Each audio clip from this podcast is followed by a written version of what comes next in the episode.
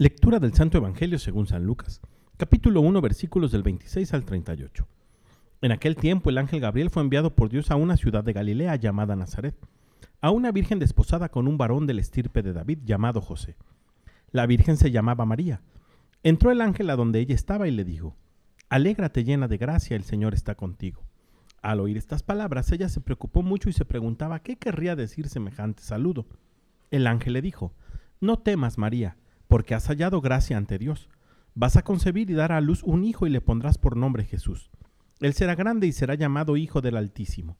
El Señor Dios le dará el trono de David su padre, y él reinará sobre la casa de Jacob por los siglos, y su reinado no tendrá fin. María le dijo entonces al ángel, ¿Cómo podrá ser esto, puesto que yo permanezco virgen? El ángel le contestó, El Espíritu Santo descenderá sobre ti, y el poder del Altísimo te cubrirá con su sombra.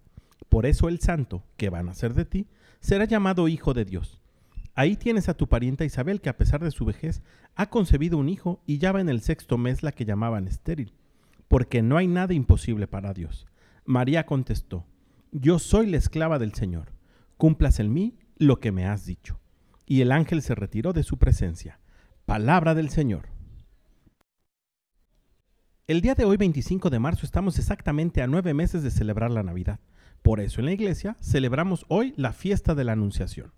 Pero además de este dato curioso, en el Evangelio del día de hoy, Jesús nos enseña, a través de María, cómo es que tenemos que escuchar la palabra de Dios. Primer paso, escucha atenta de María a lo que el ángel le tiene que decir. Segundo paso, discernir. Dice el Evangelio, María se preguntaba qué querría decir semejante saludo. E incluso le dice el ángel, ¿cómo puede ser esto si yo no conozco varón? Y después de escuchar y discernir, el tercer paso, la acción. Yo soy la esclava del Señor. Cumplas en mí lo que has dicho. ¿Cuántas veces en nuestra vida ordinaria no estamos deseosos de que Dios nos dé la respuesta para la problemática que enfrentamos?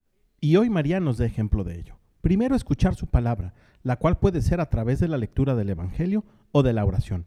Segundo, discernir y pedir consejo a nuestros familiares o amigos o aquellos que estén más avanzados que nosotros en la fe. Y por último, y más difícil, poner manos a la obra. Pidámosle al Espíritu Santo que nos dé el deseo constante de conocer la voluntad de Dios para nuestra vida y ponerla en práctica. Que tengas un gran día y que Dios te bendiga.